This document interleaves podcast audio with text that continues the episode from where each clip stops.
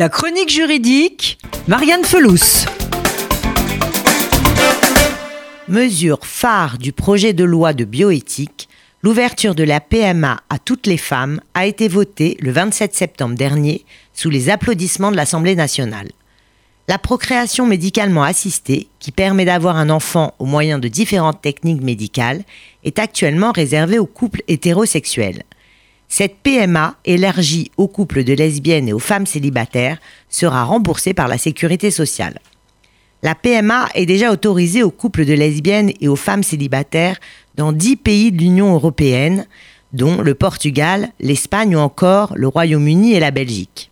En Israël, c'est assez courant pour des femmes célibataires de pratiquer la PMA. Pour deux femmes vivant en couple, c'est aussi permis. Alors pourquoi une nouvelle loi bioéthique?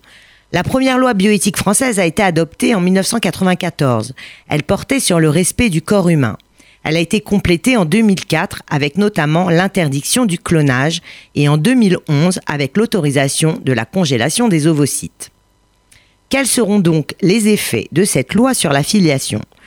Le texte de loi prévoit que les personnes désirant recourir à la PMA pourront déposer une déclaration anticipée de volonté de devenir parents devant un notaire.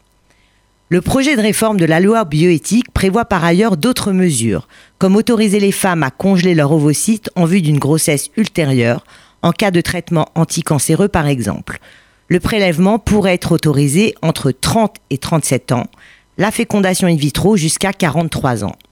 L'article 10 de la loi autorise par ailleurs un médecin à informer un patient de tout ou partie des caractéristiques génétiques qu'il serait amené à découvrir à l'occasion d'un examen prévu pour une autre raison, ce qui était interdit jusqu'à présent.